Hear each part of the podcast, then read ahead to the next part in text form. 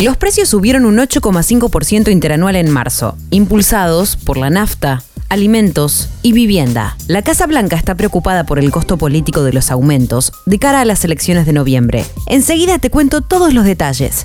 Soy Caro Yaruzzi y esto es Economía al Día, el podcast de El Cronista, el medio líder en economía, finanzas y negocios de la Argentina. Seguinos en nuestro canal de Spotify y escuchanos todas las mañanas.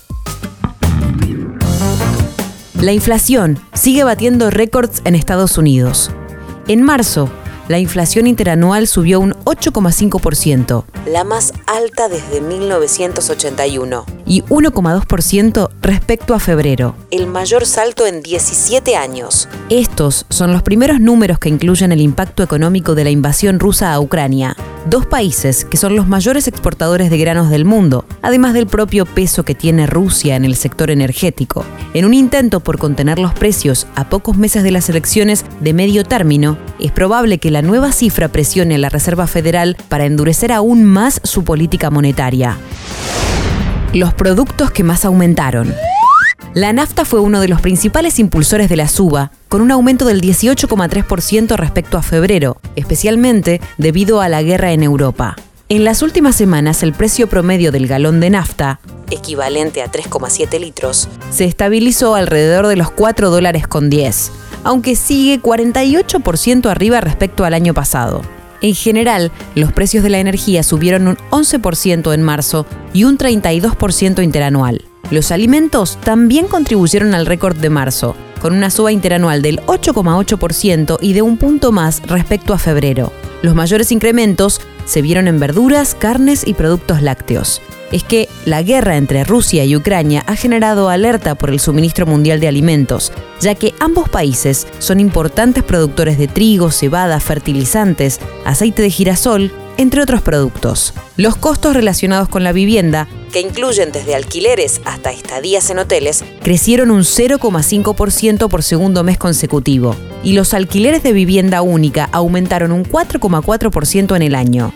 Sin embargo, otros bienes se están desacelerando. El valor de los autos usados, que había disparado la inflación el año pasado por la disrupción en las cadenas globales de suministro durante la pandemia, cayó un 3,8% en marzo, mientras que los autos nuevos subieron apenas un 0,2%, una variación menor que la registrada el mes anterior la inflación núcleo, que excluye los precios de la energía y los alimentos, que suelen ser más volátiles, subió 0,3% en un mes. En febrero habían tenido un alza de 0,5% y un 6,5% en un año. Varios economistas esperan que este sea el pico de la ola inflacionaria en los Estados Unidos, debido a que los números de marzo ya incluyen las secuelas de la guerra en Ucrania.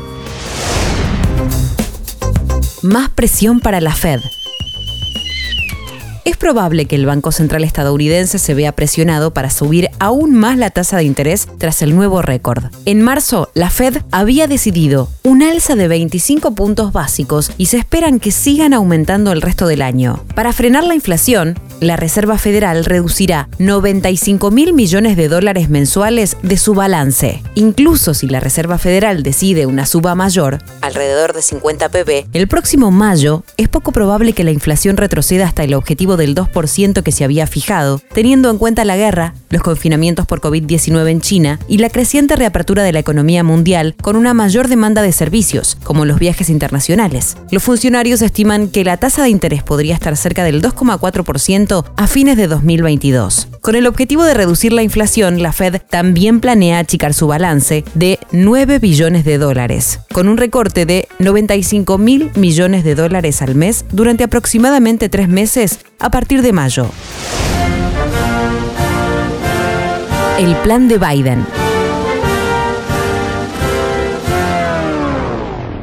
Preocupado por el precio de los combustibles, un tema sensible para los bolsillos norteamericanos, el presidente Joe Biden permitirá mayores ventas de nafta con un mayor contenido de etanol, 15%. La gasolina E15 cuesta entre 0,5 y 0,10 dólares menos que la gasolina regular y se venderá de manera generalizada entre junio y septiembre. Se trata de un nuevo intento de la administración de Biden por tratar de minimizar el costo político de la suba de los combustibles. A fines de marzo, el presidente estadounidense había ordenado una liberación histórica de 180 millones de barriles de petróleo, un millón de barriles por día, de su reserva estratégica, y ordenó que las petroleras aumenten la producción.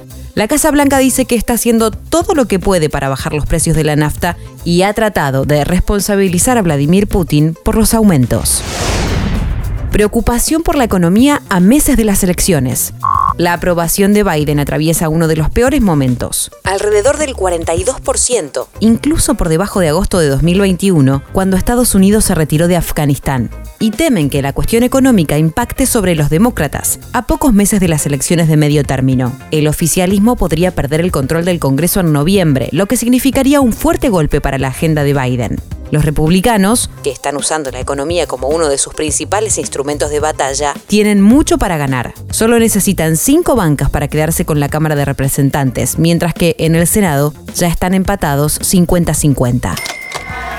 Esto fue Economía al Día, el podcast de El Cronista. Seguinos en nuestro canal de Spotify y escuchanos todas las mañanas. Y si te gustó, puedes recomendarlo. Texto, Cecilia Filas. Coordinación periodística, Sebastián de Tomás. Producción, SBP Consultora. Hasta la próxima.